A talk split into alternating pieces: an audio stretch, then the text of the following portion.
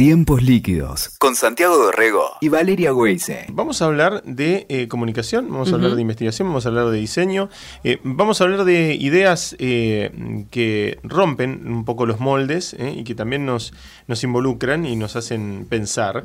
vamos a hablar de la posverdad, que es esa palabra que se ha, de moda, este, ¿no? se ha instalado exactamente a raíz de fake news y de este, y de debates eh, públicos. Y vamos a hablar con Pablo González. Él es biólogo eh, y él es, el, es uno de los fundadores de El Gato y la Caja, que es eh, un desarrollo muy, muy interesante. Pero voy a dejar que, lo, que lo cuente. Hola Pablo, ¿cómo estás?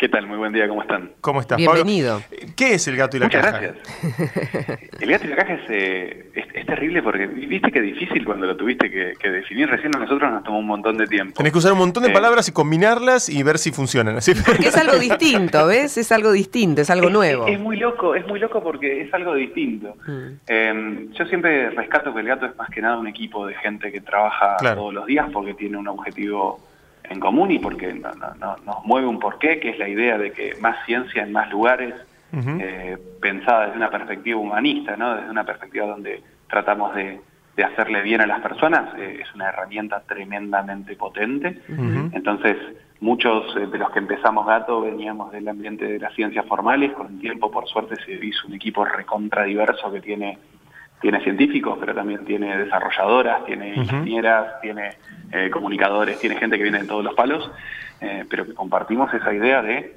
eh, más ciencia en más lugares para tratar de, disputar espacios de decisión y, de hacer, de construir cosas lindas, es usar la ciencia para bien.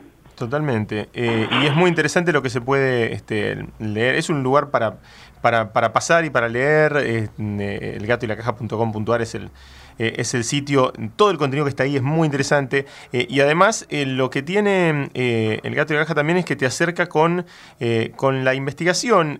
acá, en general, uno tiene ligada ese término con. Con algo como medio de laboratorio, como cerrado, de ¿no? Este, claro, de nerds. Sí, o como que, o como que es científico que está fuera de tu alcance, ¿no? Hay como una, hay como un este en general con la ciencia, ¿no? Como que está fuera de nuestro alcance. En general, eh, sí, tal cual. Pero hay como un significado ahí este, eh, ligado eh, a, la, a, la, palabra investigación, ¿no? Y esa, esa cuestión es también una estigmatización que, es, que es muy funcional y es muy conveniente. La ciencia es un discurso completamente subversivo, es un discurso que desafía al poder desde, desde siempre. Desde que hubo poder, hubo la, la intención de que las cosas se vieran eh, de alguna manera distorsionadas y funcionales a ese poder y la ciencia con todos los problemas que tiene y con todo lo, eh, lo real que es que la hacemos personas, que no es un ente perfecto, sino que es, un método, es una forma de, de, averiguar un cachito más sobre el universo, eh, siempre ha sido muy, muy subversiva en eso, siempre ha sido muy de, de, desafiar los poderes como son. Entonces esa imagen del científico alejado de la sociedad, hermético, es funcional a que el científico no se meta en, otros lugares donde podemos hacer muchísimo lío, donde podemos hacer muchísimo cambio.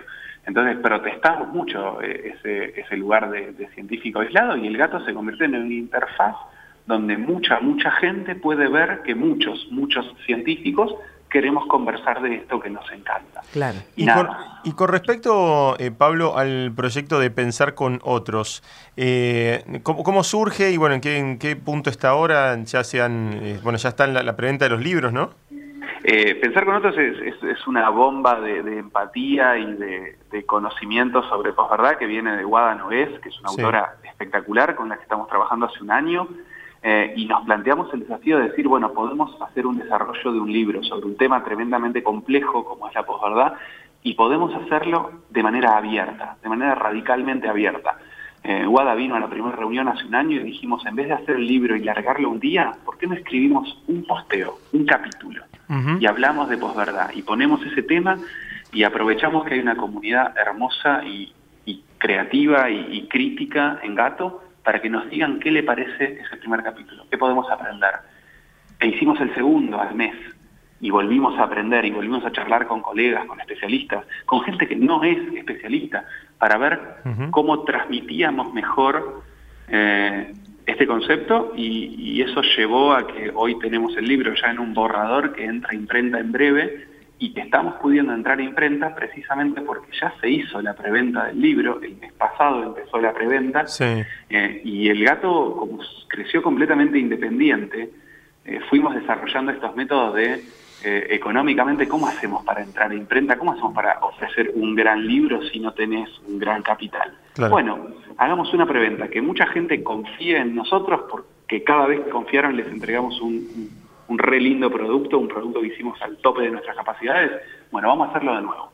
Vamos a, juntar la plata antes, les vendemos el libro súper barato, eh, lo terminamos de imprimir, hacemos un productazo eh, y se los entregamos, así que el libro en este momento está entre la preventa y la entrega. Estamos en esa en esa mitad de camino terrible donde ya hay mucha gente esperándolo y nosotros entrando a imprenta con muchísimo amor. ¿Cuándo, tienen planeado entregar los primeros? El 23 de noviembre es el evento en el C3, donde se va a conocer públicamente el libro. Los ejemplares van a estar antes, los envíos empiezan a salir a todo el país antes, pero el evento, la, bandera se, baja el 23 de noviembre. Qué bueno además este el ámbito, ¿no? El C3, que es un lugar divino. Es un lugar divino donde siempre nos hemos sentido tremendamente bienvenidos. Eh, siempre le agradecemos mucho a la gente del C3 que nos trata, iba a decir como nuestra casa, pero eh, digo, ¿qué, lugar para hablar de ciencia y de la interacción de la ciencia y la sociedad. Y la transformación que, viene de la mano de la ciencia, ¿no? De, todo lo que se puede hacer. Qué, qué bueno, qué bueno. Es tremendo lo que mm. se puede hacer con ciencia y, más, eh, de nuevo, en esta época de posverdad, en esta, esta idea tan, tan terrible que es la posverdad, que es la idea de que la, la verdad vale menos que la reacción emocional que tenemos las personas ante las narrativas. Tal cual. Las cosas las cosas parecen ser más importantes en función de cómo nos hagan sentir de que si son verdad o no. Y la ciencia explica las verdades, ¿no? En definitiva. Y el plural de verdad es mentiras. verdad, digo, hay una, el, universo observable. Tenemos que poder estar de acuerdo en, cómo es más o menos en términos prácticos el universo observable. No hablo de una disquisición profunda sobre la naturaleza de la verdad o del universo. Lo que digo es que no, no podemos decir eh, no, puede ir alguien al Congreso a poner en duda la efectividad de las vacunas, que es algo que tiene un consenso científico abrumador, un consenso en la comunidad de salud abrumadora. Qué buen ejemplo eh, ponés, ¿no? Porque uno escucha tanta cosa, ¿no? Tanta cosa. ¿y cómo escucha tanta cosa? Si la comunidad científico-médica está tan alineada y está mm. tan claro ¿Dónde está fallando la cosa? ¿Qué estamos haciendo mal? Y eso, eso es lo que hacen bien ustedes, que es esto de, involucrarse y zambullirse en la comunicación, ¿no? O sea, con el libro, las notas, las noticias, con todo, ¿no? La llegada. Siempre lo que, lo que intentamos es una perspectiva científica de la comunicación. ¿Qué tenemos que hacer comunicacionalmente para que el diálogo sea productivo? Porque algo que aprendimos, a mí el libro, yo tuve la suerte de trabajar con Guada, ese libro a mí me transformó, yo fui el editor del libro, eh, y nunca estuve más al tanto de mi propia generación de posverdad. Eh, la, posverdad no es algo que le pasa a otras personas, es, algo que nos pasa a todos, tiene que ver con la forma en la que nuestras mentes organizan la información, tiene que ver con que vemos el mundo más como somos que como es.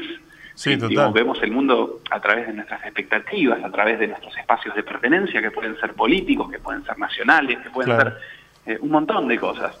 Y, y ahí viene la otra posverdad, la otra cara que es la posverdad arquitecturada, que es la desinformación, que son estas arquitecturas de, información y desinformación, de información parcial, que lo que buscan es explotar nuestras debilidades normales, humanas. Sí, aprovecharse de eso. Y aparecen estas retóricas hiperpolarizantes, súper tribalistas, nosotros y ellos. Y es un proceso que ni siquiera pasa en Argentina solamente, es un proceso que lo estás viendo repetir no, es global. mundo. Sí, sí. Eh, y es un proceso grave. Es grave, hay sociedades fracturadas. Si no podemos hablar, si, encontramos con las redes sociales eh, la posibilidad de aislarnos como nunca antes en cámaras de eco donde solamente escuchemos a personas que piensan igual que nosotros, cosa que hacemos naturalmente, pero ahora lo hacemos más todavía. Tenemos mm. capacidades técnicas para hacerlo todavía más. ¿Cómo hacemos para tener una conversación?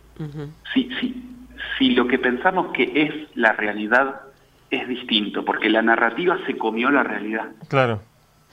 Sí, sí, aparte nuestra apuesta, nuestra apuesta es a recuperar el diálogo. Tal cual, tal cual, sí, y, y, también este, cortar un poco con esa, esa cosa absolutista este, que está basada, como decís vos, viste, por ahí en una creencia de uno, este, o en los argumentos que uno mismo se buscó para apoyar esa, esa creencia.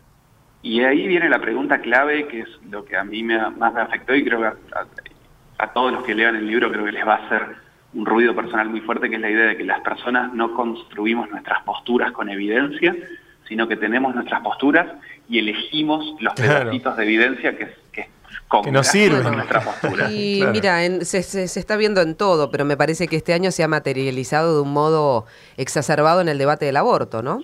El debate del aborto fue por momentos excelente, hubo grandes expositores y por momentos fue vergonzoso. Claro. Y, yo hasta, hasta lo veía y me preguntaba, ¿cómo puede ser que haya gente que tenga una postura a favor o en contra y que vaya a defender esa postura en vez de ir a construir esa postura? Sí, cuando hablas de... partamos del final. Claro, cuando hablas del diálogo me parece fundamental porque hoy también aparece, se, se, se habla mucho de diálogo y sin embargo se ejerce poco, me da la sensación desde lo argumental, ese es el tema, ¿no? este, y enseguida que, que, no podemos entablar el diálogo, nos mandamos a vivir a otra parte y demás, ¿no? Y es que el tema también es si, si vas a hablar de diálogo o si vas a dialogar. Claro. Digo, si vas a usar la figura retórica y abstracta del diálogo o si vas a entrar en una conversación dispuesto a cambiar de opinión, dispuesto a, aceptar que alguien te presente evidencia que sea contraria a tus ideas previas y, eh, y que eso sea eh, entendido como, como un acto positivo, que uno mm. pueda aprender del otro, porque también eh, es, es, como un desprecio a la educación. Cuando va un especialista al Congreso, mm. habla y un diputado, un senador le dice, mire, yo entiendo lo que me dice, pero yo no voy a cambiar de idea. ¿Para qué invitas a un especialista y cómo tenés un diputado, un senador, una diputada que es incapaz de cambiar de idea? Claro. ¿Para qué sirve un especialista? No, y más que nada la cerrazón de, de, decir, viste, eh, hay una frase muy de moda, ¿no? Que es, este, no, la mitad de la biblioteca de un lado y la mitad de la biblioteca del otro. Y dice, no, yo tengo esta idea y queremos escuchar nada más que eso, ¿no? Yo quiero escuchar la biblioteca que mejor se aproxime a la verdad, no la que mejor se aproxime a mis expectativas. y, la lucha ahora eh, es por recuperar el valor de, de, la descripción acertada del universo no, no, no, estoy de ninguna manera en contra ni de las emociones ni de las creencias privadas, me parecen eh, hermosos y son mundos a ser explorados, pero en privado. Claro, Yo no puedo esperar que, se legisle públicamente algo que a mí me parece en mi mundo privado. Yo no puedo tener la, soberbia de imponerle mi mundo privado a todos los demás. Claro, Tenemos que es básico. desarrollar formas de reconciliar la realidad que para todos es observable y legislar, construir desde ahí. Y está bueno que en el, claro, en el gato y la caja aparecen, vos decías, una eh, un enorme mundo de, de, profesionales científicos de distintas áreas, como que fue creciendo y se fue diversificando, ¿no?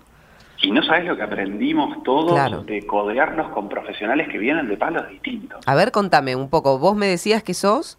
Yo soy biólogo, soy biólogo molecular. Eh, me recibí en la UBA, eh, por suerte una universidad pública que amo y que voy a defender siempre, eh, pero el gato creció de golpe un día que encontramos un médico cordobés eh, y, siguió creciendo con una politóloga de la USAM y siguió creciendo con una socióloga de la Universidad de Córdoba y de golpe tenemos gente escribiendo que está en este momento haciendo un posgrado en Chicago.